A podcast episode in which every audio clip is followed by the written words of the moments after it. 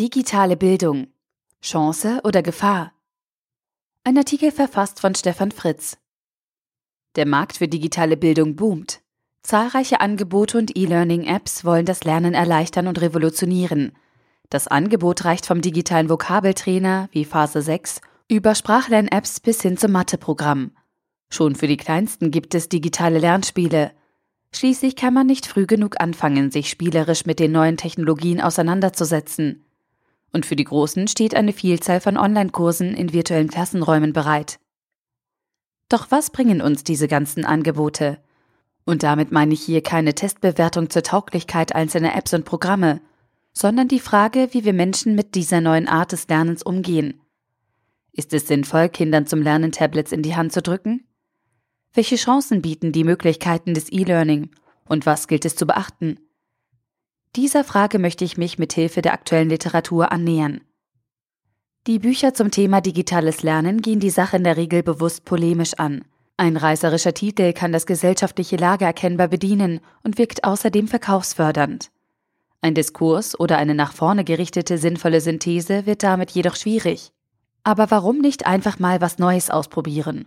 Ich kaufe zwei Bücher aus den unterschiedlichen Lagern und stelle deren Ansätze gegenüber. Dann kann sich jeder seine eigene Meinung bilden. Für dieses Experiment habe ich zwei aktuelle Bücher aus dem virtuellen Regal gezogen. Erstens Die Lüge der digitalen Bildung, warum unsere Kinder das Lernen verlernen. Und zweitens Die digitale Bildungsrevolution, der radikale Wandel des Lernens und wie wir ihn gestalten können. Starten wir mit Die Lüge der digitalen Bildung die beiden Autoren untersuchen in ihrem Buch den Aspekt, ob Kinder zwischen 0 und 14 Jahren schon mit Hilfe digitaler Medien lernen sollten und kommen zu dem klaren Schluss, dass Smartphones und Tablets nicht in Kinderhände gehören. Ihre Argumentation basiert auf den Bedürfnissen der Kinder in den einzelnen Entwicklungsphasen.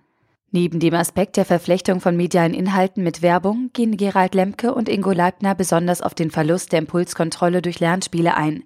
Aus ihrer Erfahrung und ihrem Verständnis der Entwicklung von Kindern können virtuelle Lernbegleiter keine echte Motivation aufbauen und keinen Bezug zur realen Welt herstellen.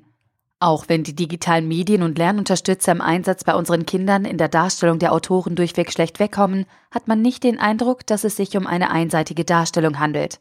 Nicht ganz einsichtig ist mir persönlich das letzte Kapitel, in dem auch MOOCs, Massive Open Online Courses, ihr Fett wegbekommen. Und nun zum zweiten Buch, Die digitale Bildungsrevolution. Viel positiver blicken Jörg Dräger und Ralf Müller-Eiselt auf die Chancen digitaler Bildung.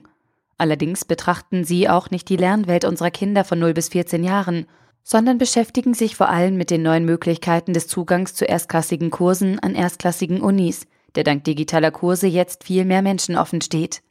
In einer immer komplexeren Welt mit einer zunehmenden Zahl von Berufsbildern haben die Autoren keinerlei Argwohn vor einer Analyse von Lernvorgängen durch Algorithmen. Sie sehen vor allem die neuen Möglichkeiten eines besseren Fit des algorithmisch bewerteten Lernerfolgs für die persönliche Berufswahl oder sogar um die Daten mit einem perfekten Job zu matchen.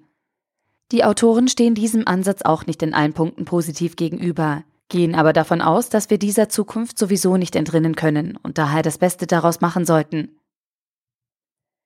Die Sichtweisen in den beiden Büchern können unterschiedlicher nicht sein, und dennoch gibt es einen Common Ground. Die Autoren beider Bücher wissen, dass die Digitalisierung von Bildung sowohl bei unseren Kindern als auch bei den Erwachsenen massiv zunehmen wird. Beide Autorenduos rufen zur aktiven Mitgestaltung durch Eltern und Lernende auf. Dass hinter diesen neuen digitalen Möglichkeiten Chancen und Risiken liegen, ist klar. Die spannende Frage ist, wie wir die Risiken gerade für unsere Kinder signifikant verringern können und trotzdem einen Großteil der neuen Chancen ergreifen und nutzen lernen. Übrigens, auch die Schulen in unserer Region setzen sich intensiv damit auseinander, wie digitale Medien den Unterricht sinnvoll und gewinnbringend ergänzen können. Das Gymnasium Würselen kann hier auf langjährige Erfahrungen und Erkenntnisprozesse zurückblicken. Und zum Schluss noch ein paar allgemeine Informationen zu den Büchern.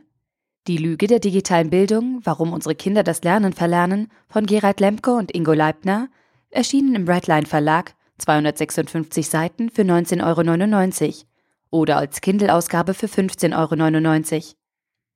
Die digitale Bildungsrevolution, der radikale Wandel des Lernens und wie wir ihn gestalten können, von Jörg Dräger und Ralf Müller-Eiselt, erschienen bei Deutsche Verlagsanstalt. 240 Seiten für 17,99 Euro oder als Kindle-Ausgabe für 13,99 Euro. Der Artikel wurde gesprochen von Priya, Vorleserin bei Narando.